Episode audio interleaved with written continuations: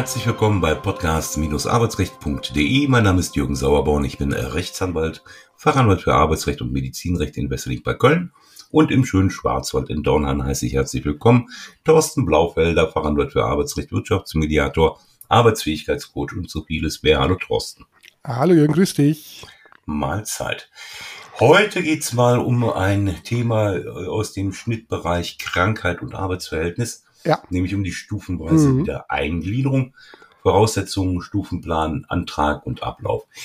Stufenweise Wiedereingliederung, das ist ja äh, was für arbeitsunfähige Arbeitnehmer, wenn die wieder in ihren Beruf zurück wollen. Genau. Meist aufgrund von Krankheit oder Unfall ähm, wird man so langsam wieder an die berufliche Tätigkeit rangeführt und äh, letzten Endes dient diese Wiedereingliederung ja dem Erhalt des Arbeitsplatzes und wir wollen uns heute mal unterhalten, wie das Ganze so in der Praxis funktioniert. Auf jeden Fall.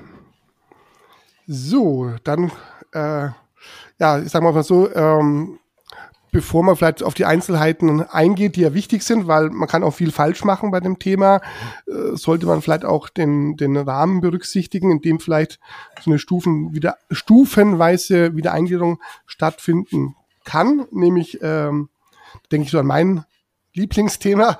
Du ahnst es wahrscheinlich schon, ja. Ähm, ja, BAM, genau. Betriebliches Wiedereingliederungsmanagement, weil da ist ja auch Voraussetzung fürs BAM-Verfahren, dass eine Arbeitnehmerin, Arbeitnehmer länger als sechs Wochen arbeitsunfähig ist in einem Zeitraum von zwölf Monaten. Und das ist ja eigentlich in Fällen, wo man auch über diese stufenweise Wiedereingliederung spricht, ähm, auch ein Thema. Und ähm, mir ist nur wichtig zu wissen, äh, zu, äh, zu sagen, dass es leider Arbeitgeber gibt und die Arbeitgeber sind ja auch maßgeblich verantwortlich für die Durchführung des BEM-Verfahrens, die denken, stufenweise Wiedereingliederung und BEM sei das Gleiche. Mhm. Ja, das heißt, wenn ein Mitarbeiter längere Zeit krank war, dann müssen wir ihm dieses BEM-Verfahren quasi geben oder anbieten und sagen dann, lieber Mitarbeiter, jetzt sind wir ja quasi im BEM, geh mal zu deinem Arzt und lass dir so einen äh, Wiedereingliederungszettel bringen und dann gucken wir mal, dann machen wir das fertig aus. Mhm. Und wenn der sagt, nö, äh, nee, passt doch gar nicht und überhaupt, also das ist so der Kritikpunkt, äh, also diese, diese falsche Denke, wenn jetzt jemand länger krank ist, muss ich ein BEM-Verfahren machen und BEM-Verfahren heißt äh, das, was heute unser Thema sein soll. Und da ist es mir wichtig zu betonen, dass so eine stufenweise Wiedereingliederung eins von 100 Möglichkeiten ist oder sind, wie ein BEM-Verfahren durchgeführt werden kann. Aber es gibt halt auch 99 andere. Ja, man muss mhm. also im BEM-Verfahren, wo es um den Erhalt des Arbeitsplatzes geht, gucken, in welche Richtung das geht, was ja. braucht der Arbeitnehmer, was ist seine Ausgangsgrundlage, äh, wie schwer ist er beeinträchtigt und da ist klar, ganz klar stufenweise wieder Eingliederung, ganz wichtiges Moment, ganz wichtiges, ganz wichtige Maßnahmen, aber es ist nur eine von vielen. Mhm. Ähm, und das ist mir einfach wichtig und äh, diese nach dem und weil es ja auch schön auch bequem, ne? weil wenn ich jetzt äh, so ein Arbeitgeber bin, der von BEM nicht so viel Ahnung hat und eigentlich auch nicht so viel äh, sich Aufwand machen will, ist doch schön. Ich erzähle dem Mitarbeiter, geh doch mal zu deinem Arzt. Du musst zu deinem Arzt, dein Arzt muss dann so ein Wisch bringen und dann gucken wir mal. Also mhm. sprich, ich als Arbeitgeber mache eigentlich gar nichts im BEM. Ich kümmere mich auch um nichts, sondern ich gucke mal, ob der Arbeitnehmer äh, dann so einen ne, so einen Wisch bringt, an am besten möglichst lange. Wir, wir, reden ja auch gleich noch über die, die Dauer, die so eine Wiedereingliederung haben kann, weil, und der schlaue Arbeitgeber weiß das, ähm, die Bezahlung erfolgt, erfolgt über die Krankenkasse. Ja, und es gibt schon, also ich habe schon so bauernschlaue Arbeitgeber erlebt, die gesagt haben, äh, wir machen das mit dieser stufenweise Wiedereingliederung. Ach was, nur sechs Wochen. Das machen wir sechs Monate. Ja, kostet, kostet, mich, kostet mich ja nichts. Ja, ne? ja, also und äh, das, das klingt jetzt aber nach den äh, sparsamen Schwaben. Genau, richtig. Kostet, kostet ja. mir nichts. Also von daher da sollte man schon ein bisschen mal drauf gucken, wie das mit dieser Wiedereingliederung wirklich abläuft. Ja, ich meine. Und am besten, und am besten denjenigen äh, Vollzeit beschäftigen. Ja, natürlich, ja klar, ja, ja. Genau. also deswegen von, von daher glaube ich, ist diese Folge genau wichtig, um mal zu gucken, ja. wie sind da jetzt die Voraussetzungen, was ist zu beachten äh, und wie läuft es ab. Ja, ähm, genau, aber dran denken, ne, BEM-Verfahren und stufenweise Wiedereingliederung sind zwei unterschiedliche Mechanismen, ja. Ja. Das Ganze regelt oder fußt im Grunde auf Regelungen aus dem fünften äh, Sozialgesetzbuch, also SGB 5, äh, Paragraph 74, ähm, soweit das um arbeitsunfähige Menschen geht oder wenn Behinderte oder von Behinderung bedrohte Arbeitnehmer betroffen sind. Das Ganze aus dem SGB 9, dort Paragraph 28, so. Und ich sagte ja schon, dass der Arbeitnehmer Schritt für Schritt wieder gewöhnt werden soll an seine Arbeitsumgebung, bis die Leistungsfähigkeit wiederhergestellt werden soll. Und das soll passieren durch ein ja, langsames Steigern der Arbeitsdosis, wenn man das so möchte. Ja, genau, richtig. Was sind die Voraussetzungen, Dursten? Ja, zum einen ähm, muss derjenige bei einer gesetzlichen Krankenversicherung äh, versichert sein, weil in dem Zeitraum, über den wir hier sprechen, äh, erfolgen ja die Zahlungen durch die Krankenkasse im, im Wege des Krankengeldes. Ähm, also wir brauchen einen gesetzlich versicherten Arbeitnehmer. Äh, mhm. Denn Privatversicherte bekommen ja kein Krankengeld. Also das ist eben ja. ein Verfahren, was die gesetzlich Versicherten betrifft. Und wir haben natürlich einen meist dauerkranken Arbeitnehmer, eine dauerkranke Arbeitnehmerin, ähm, die aber, was zu den Heilungsverlauf angeht, ähm, es muss noch Hoffnung bestehen. Genau, es muss noch Hoffnung bestehen. Hat, hat vielleicht auch, keine Ahnung, wenn es ein Unfall gewesen ist, dann liefen ja vorher irgendwelche stationären Krankenhausaufenthalte, Reha-Maßnahmen etc. Aber es vom sagen wir, Genesungsstadium würde ich sagen, das meiste hat man hinter sich. Ne? Das, also mhm. im Endeffekt, die, ähm, es muss ein gewisses Ziel da sein, ähm, zu einer vollen Arbeitsfähigkeit wieder zurückzufinden, weil ich kenne Fälle, das hat auch die Rechtsprechung entschieden, da wollten die Parteien auch so eine Art, ja, Arbeitsversuch starten im Rahmen eines BEM, im Rahmen einer stufenweisen Wiedereingliederung. Und dann hat aber der Arbeitgeber das abgelehnt, weil er gesagt hat, ähm, auf dem Plan, auf diesem Wiedereingliederungsplan steht ja kein Enddatum der Genesung. Also oder, mhm. oder ein Enddatum der vollen Arbeitsfähigkeit, sondern der Arzt hat gesagt, ja, puh, weiß ich jetzt auch nicht, ob mein Patient wieder voll arbeitsfähig wird. Das sind mhm. keine Fälle für die stufenweise Wiedereingliederung. Ja. Weil, ne, also so nach dem Motto, jetzt gucken wir mal und schauen wir mal, der Arbeitnehmer soll antreten bei der Firma und soll da quasi auf Kosten der Krankenkasse so ein bisschen vor sich hin werkeln und kein Mensch weiß eigentlich, was ja für den Betroffenen auch nicht schön ist, ob der jemals wieder voll leistungsfähig sein wird. Das ja. sind nicht die Fälle, die hier reinfallen, sondern wie du schon gesagt hast, es geht, es geht um ein Steigern, eine teilweise einer teilweisen Belastung hin zur vollen Belastung, aber das muss eben auf Grundlage der ärztlichen Einschätzung das Ziel sein. Zu sagen, ja. kann sein, er braucht vielleicht nicht sechs Wochen, er braucht vielleicht drei Monate dafür, aber dass derjenige am Ende dieses Versuchs oder dieser, dieser dieses Verfahrens wieder seinen Acht-Stunden-Tag nachgeht, das muss aus der Prognose des Arztes ersichtlich sein. Ja, das, genau. ist, das, das, ist wichtig, ja. Aber, aber wichtig ist eben auch, ich denke, das ist vielleicht nicht jedem klar, während dieser Wiedereingliederung muss fortlaufend auch eine Arbeitsunfähigkeit ja. durch entsprechende Arbeitsunfähigkeitsbescheinigung genau, vom ja. Arzt bestätigt sein. Und du sagtest das, teilweise Belastbarkeit muss zumindest ähm, wieder, wieder vorliegen. Ja. Dann ist das Ganze natürlich auch abhängig von einer Zustimmung von Arbeitgeber, Arbeitnehmer und Arzt, gegebenenfalls Krankenkasse, die den Maßnahmen zustimmt und äh, dass die davon ausgehen, dass es erfolgreich abgeschlossen werden kann. Äh, Karve, Karve, also Vorsicht, Ausnahme äh, bei ähm, Schwerbehinderten, die durchaus einen Anspruch haben können, dass die Zustimmung entsprechend erteilt wird. Das haben wir, glaube ich, schon mal in einer gesonderten Folge gemacht. Ansonsten machen wir das noch.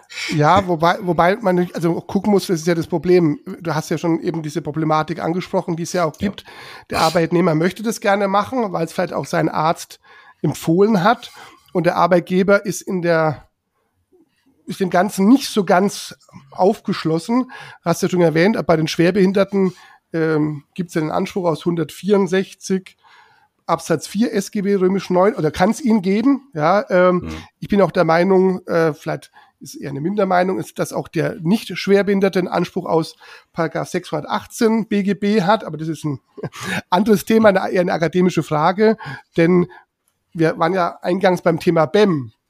Und wenn ein BEM-Team zum Ergebnis kommt, äh, dass eine stufenweise Wiedereingliederung genau das richtige Mittel ist, ja. hat der Arbeitgeber, in dem Fall halt die Inhaberin, der Geschäftsführer, ein Problem, dann zu sagen, nö, mache ich nicht. Ja, äh, also so ganz einfach, deswegen wollte ich es einfach nochmal betonen, so als ja, Arbeitgeber einfach Nein zu sagen, so nach dem Motto, ich muss zustimmen, ich will vielleicht den Arbeitnehmer ja eh loswerden, dann, dann will ich den auch gar nicht hier sehen. Ich sage da mal Nein, um ihn zu ärgern. Das kann schlimmstenfalls okay. auch in puncto äh, Schadenersatz, Schmerzgeld, sonst wie Ansprüche gehen. Also da muss man ein bisschen aufgehen. Also, ne, weil man liest so manchmal, ja, der Arbeitgeber muss zustimmen und es klingt so ein bisschen danach, das kann er sich dann raussuchen oder für sich frei entscheiden, ob er zustimmen möchte oder nicht. Mhm. Ja, er muss schon irgendwo zustimmen, sonst kann es ja gar nicht äh, ähm, beginnen. Aber es kann sein, dass sie teilweise gebunden. Ne? Genau und, und, die Nichtzustimmung oder die die vielleicht leichtfertige Ablehnung könnte auch Konsequenzen haben. Das ist mir nur wichtig zu betonen, mhm. weil das ist ne, gut, dass du das erwähnst, ja. Äh, weil da hatten wir uns vorher nicht drüber unterhalten, aber äh, tatsächlich hatten wir ja auch mal äh, über, über so einen Fall uns unterhalten vor einigen Wochen, ähm, wo, wo tatsächlich dann auch Schadensersatzansprüche mhm. ähm, bei Gericht geltend gemacht werden konnten. Genau. Ähm, Einsatz wieder auf dem vorherigen Arbeitsplatz. Keine Versetzung ist damit verbunden. Jedenfalls sollte das so sein. Und es gibt einen ganz genauen Stufenplan. Genau. Ähm, auch darüber kann man sich natürlich wieder äh, herrlich streiten. Wunderbar, der, genau, ja. Ob, ob denn da alles drinsteht, was drinstehen muss. Ähm, wichtig ist, dass ähm, die einzelnen Schritte möglichst genau festgelegt ja. werden. Ähm, das macht der Arzt, der behandelnde ja. Arzt, zusammen mit dem Arbeitnehmer vielleicht auch in Zusammenarbeit mit einem Betriebsarzt. Und äh, drei mhm. Dinge müssen drin sein. Abfolge und Dauer der Stufen, welche Tätigkeiten dürfen nicht ausgeübt werden ja. und welche Bedingungen äh, müssen am Arbeitsplatz vorherrschen. Genau. Also Hilfsmittel, Anpassungen und so weiter. Das gehört alles in diesen Stufenplan mit rein. Ja. Sieht, sieht man auch nicht immer. Aber ja, ja, sollte, ja, ja, es sollte ist, so sein. Genau, also es gibt da manche, ich habe da schon Pläne gesehen, die waren sehr, sehr detailliert. Da hat sich der Arzt dann auch sehr, sehr viel Mühe gegeben und es gibt auch andere, da war das eher so kurz und knackig. Ja, ähm, ja. ich meine, auch da muss man ja dazu sagen, ähm, der Arzt äh, kennt ja oft wirklich die, die, Situation am Arbeitsplatz gar nicht. Äh, oder er kennt sie nur in der Form, ähm, wie eben sein eigener Patient dazu auch Äußerungen tätigt. Also man muss, glaube ich, da gibt es halt auch vielleicht auch Arbeitnehmer, Patienten, die halt hier ihre berufliche Situation etwas detaillierter schildern, ihrem Arzt. Und es gibt vielleicht noch manche Ärzte, die fragen, was machen sie denn? Ja, bin XY. Ah, klar, dann weiß ich ja mhm. Bescheid so ungefähr. Ne? Und die reimen sich da was zusammen. Ja, oder aber manche Ärzte haben eh keine Zeit und gucken, ja. dass sie das Thema, diesen Zettel, diesen Wisch so ungefähr, ich muss ihn ja ausstellen, damit mein Patient zufrieden ist. Also ich, ich möchte nicht immer wissen, wie viel, ja, weil es ist auch eine Mühe, die man sich machen muss. Also wenn, mhm. wir reden ja hier über Abfolge und Stufen und überhaupt und verbotene Tätigkeiten, aber das setzt ja auch voraus, ich mache mir da überhaupt Gedanken dazu. Ja, also, ne, äh, also wie, wie viel kriegt der Arzt dafür? Ja, zu wenig. 3,87 Euro oder sowas. Ja, ja. Ne, wahrscheinlich also schon ein bisschen mehr, ne? Aber, ne, aber, das, aber das ist ja gerade der Punkt. Also wir, ja. wir reden hier über, wie sollte ein idealer Plan aussehen, aber das setzt auch voraus, ähm, man nimmt sich die Zeit, ja, und ja. das muss, oder umgekehrt, selbst, ich will jetzt nicht, wenn wir jetzt auf den Arzt schimpfen, ist ja auch die Frage, äh, ähm, mit welchem Vorwissen geht der Patient zu seinem Arzt? Wenn mhm. der hingeht und sagt, dies, die im Geschäft haben mir gesagt, ich soll da so einen Wisch bringen, äh, damit ich da wieder anfangen kann, so langsam, machen Sie mal, Herr Doktor. Ja, äh, ne, also das ist ja immer die Frage, ähm, wie, wie viel Mühe gibt man sich da oder, oder wie viel muss ein Patient wissen, Arbeitnehmer wissen, was muss ein Arzt wissen. Und deswegen muss man sich vielleicht auch nicht, nicht wundern, wenn ab und zu mal sehr komische Maßnahmepläne da rauskommen. Ja, mhm. also das ist, weil das ist eben ein bisschen, warum gehe ich zum Arzt? Weil ich behandelt werde. Mir geht's nicht gut, ich gehe zum Arzt, Diagnose, äh, Rezept und tschüss. Ja, und das ist ja hier schon ein bisschen mehr, was hier äh, ähm, quasi erfolgen muss, so zwischen Arbeitgeber, Arbeitnehmer, Arzt, Betriebsarzt, hast du es gesagt. Ja, also ähm, von daher kann man sich nur hoffen, dass sich alle so viel notwendige Mühe gegeben haben, damit auch was Vernünftiges bei rumkommt, weil ja. auch davon hängt es ja dann auch letzten Endes ab, ähm, ob dieser, ob diese Wiedereingliederung erfolgreich ist. Wenn ich diesen Plan schon so mehr schlecht als recht. Hinschlunze. Ja. und dann heißt es hinterher, ach, ich habe es doch gewusst als Arbeitgeber, der taugt doch eh nichts, der kann doch nichts und selbst da diese vier Stunden schafft er nicht. Ich habe es doch gleich gewusst. Aber Wobei der Stundenplan ja auch nicht in Stein gemeißelt ist. Nein, nein, der nein. wird ja fortlaufend aktualisiert. Ja. ist ja im Grunde, ist ja gut, dass du es angesprochen hast, im Grunde ja. wie ein BEM-Verfahren. Genau. BEM-Verfahren heißt ja auch Verfahren. Ja, ja, Verfahren. Ja, und nicht ja. beim Termin. Genau. Ja, das denken Gespräch, viele ja. Arbeitgeber oder beim Gespräch, ganz genau. Ja. sondern es ist ein, ein lebender Prozess, mit fortlaufender Aktualisierung, mit Anpassung. Richtig. Wenn man vielleicht merkt, der Mitarbeiter braucht denn doch ein bisschen länger. Ja. Um, oder die Dauer der Stufen wird angepasst oder die Geschwindigkeit wird reduziert oder äh, erhöht, wie auch immer. Ähm, das, das lebt und ähm, wird dann eben ähm, ja fortgeschrieben. Ja, aber ein Arbeitgeber, der eben eh dem ganzen Verfahren oder Prozess schon skeptisch gegenübersteht, der wird dann ja. sagen, nö, so ist es vereinbart, so hat es der Arzt vorgeschrieben und wenn Sie das nicht leisten, dann bleiben Sie zu Hause und wenn Sie, keine Ahnung, in zwei Jahren wieder gesund sind, dann können Sie wieder hier antreten, aber solche komischen Sperenzien hier mit Ihrem Wiedereingliederungszeugs, das macht man nimmer. Also, Gerne man nicht, brauchen wir nicht. No, no, also deswegen, äh, weil wir reden ja immer hier über so ja, den Idealfall, aber wir beide kennen ja, die, Praxis sieht ja immer ein bisschen anders aus. Ähm, und da darf man sich halt auch als Arbeitnehmer ähm, ja auch nicht einschüchtern lassen oder, oder nee, ins Boxen noch lang. Nee.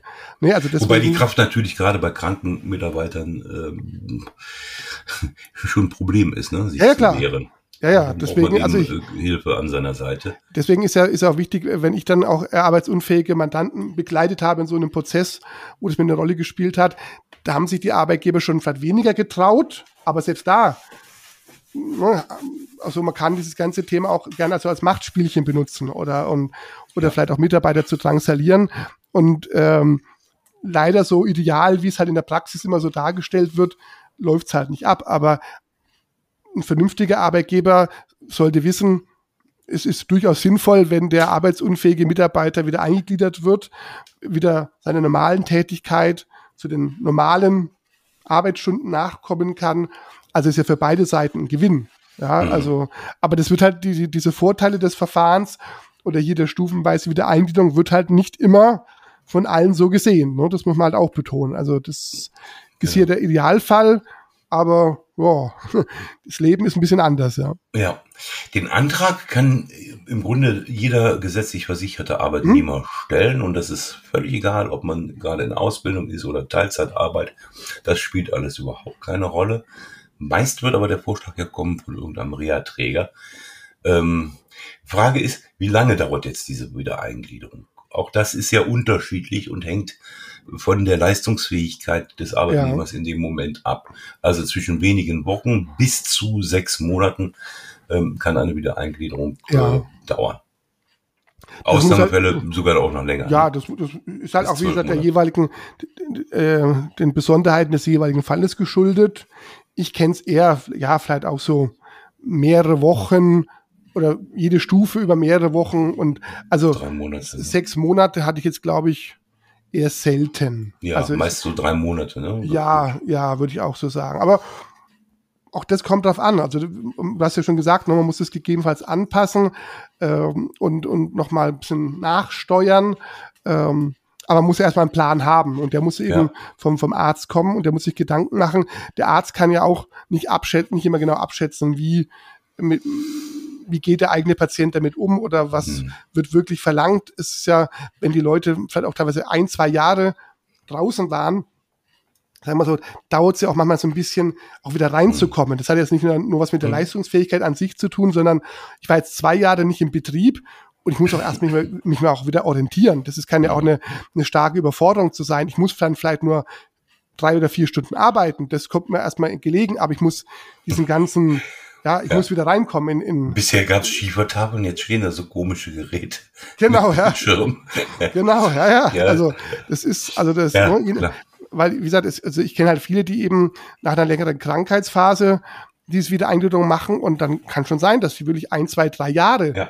äh, weg sind vom Arbeitsplatz. Ja? ja. Also die Fälle gibt's ja auch. Natürlich gibt's auch wieder Fälle, wo jemand einen Unfall hatte und war vielleicht nur drei Monate im Krankenhaus und soll jetzt wieder anfangen mit einer stufenweise Wiedereingliederung. Aber ich kenne viele eben aus dem BEM-Verfahren, wo der letzte reguläre Arbeitstag wirklich zwei, drei Jahre her war. Ne? Also auch das mhm. muss man mit, mit einkalkulieren. Ja? Mhm. Äh, und muss vielleicht auch äh, dann wissen, man muss da auch mal nachjustieren. Also die, oder man ist auch ab und zu etwas zu euphorisch über die, über den Erfolg, weil man denkt, komm, ich muss jetzt wieder zurück und schnell, schnell, schnell.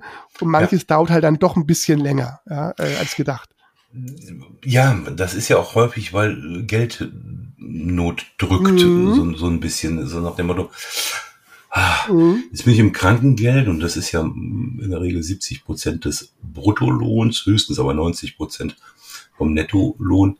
Ähm, das ist für viele Menschen, wo der Geldbeutel knapp äh, bemessen ist äh, ja auch schon eine Herausforderung, weil die Kosten laufen in aller Regel weiter.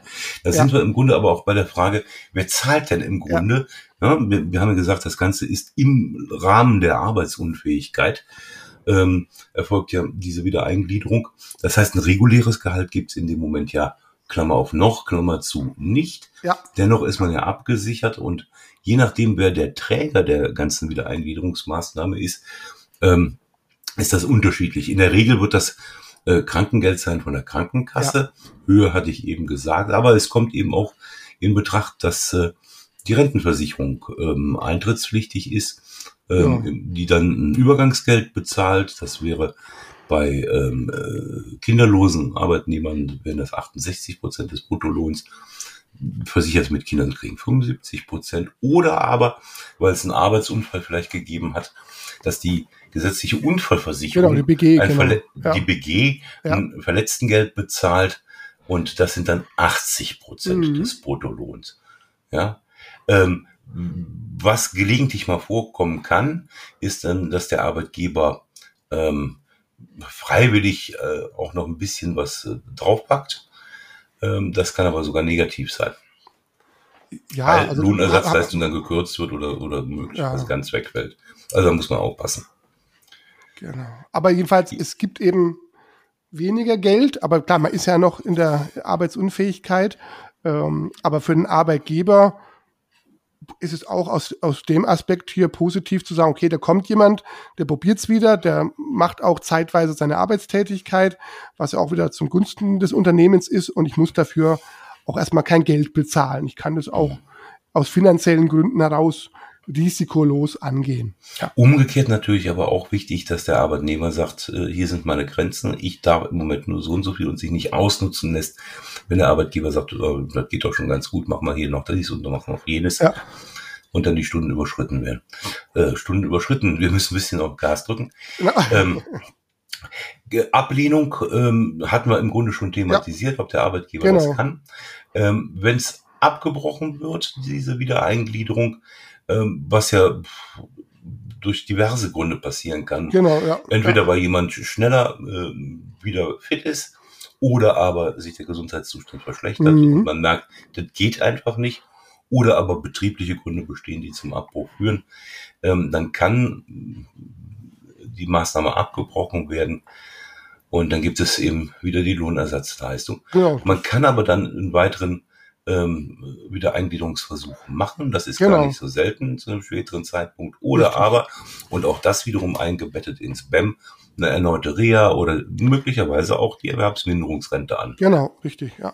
Es geht halt einfach weiter. Also im Prinzip, es war ein Versuch, der Versuch hat halt leider nicht zum gewünschten Erfolg geführt und dann bin ich halt wieder in der Situation, Ausgangslage wie zuvor und muss mir halt neu orientieren oder gucken, was braucht's noch oder was hat man vielleicht übersehen ne, beim oder oder aber wenn es wirklich dumm läuft, ne, kann es ja auch sein, der Arbeitnehmer hat eine andere Erkrankung oder eine andere äh, Einschränkung hinzugewonnen, ne, äh, wo man auch sagt, toll, jetzt hat man versucht, ähm, bei der einen gegenzusteuern und ja, aber auch der Gesundheitszustand ist halt nicht stabil. Ne? Also ja. äh, das, das gibt schon auch, dass die dann sagen, Mensch, jetzt hier mit meinem Knie komme ich zurecht und hat alles gut geklappt und jetzt habe ich mich, keine Ahnung, während der Wiedereingliederung habe ich mir irgendwie den Rücken kaputt gemacht. Hm. Auch blöd. Also ne, auch die Fälle gibt's leider, ja, wo man sagt, also mit dem Knie wäre jetzt alles gut, aber jetzt ist halt der Rücken irgendwie kaputt. Ja, hm. also das dann muss ich halt, geht das Ganze halt weiter, geht dann erneut sein. Genau. Lang, ja. ja. Zum Abschluss noch zwei wichtige äh, kurze mhm. Punkte. Urlaubsanspruch, nee, weil man ist ja arbeitsunfähig, aber äh, der Anspruch als solcher bleibt bestehen. Genau. Was möglicherweise bei einer Beendigung äh, zu einer Abgeltung führen kann. Und ähm, Kündigungsschutz äh, natürlich auch, weil Krankheit schützt nicht zwingend vor einer Kündigung. Ähm, möglich ist das aber in der Regel, da haben wir ja auch schon mal eine gesonderte Folge drüber gemacht, bei einer negativen Prognose bei chronischen oder langzeitkranken ja. Arbeitnehmern.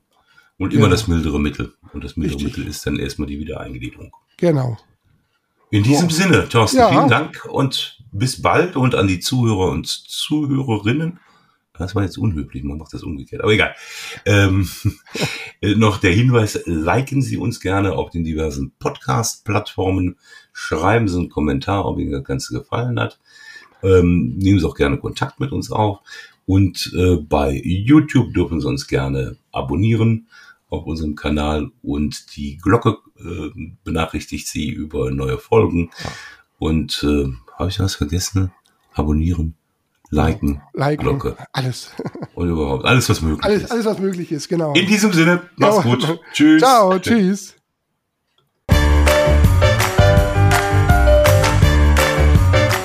Sie haben eine Kündigung oder Abmahnung erhalten, Ihnen wurde ein Aufhebungsvertrag angeboten oder Sie haben ein anderes arbeitsrechtliches Problem, dann wenden Sie sich gerne an die bundesweit tätigen Kanzleien der Moderatoren dieses Podcasts, die Rechtsanwälte und Fachanwälte für Arbeitsrecht Jürgen Sauerborn oder Thorsten Blaufelder, die Sie im Internet unter www.sauerborn.de oder www.torsten mit th-blaufelder.de finden. Haben Sie Anregungen, Lob oder Kritik zu dieser Folge des Podcasts, dann schreiben Sie uns eine Mail an redaktion.podcast-arbeitsrecht.de. Wenn Ihnen dieser Podcast gefällt, dann abonnieren Sie uns über die bekannten Podcast-Plattformen und bewerten Sie uns. Wir wünschen Ihnen einen angenehmen Arbeitstag.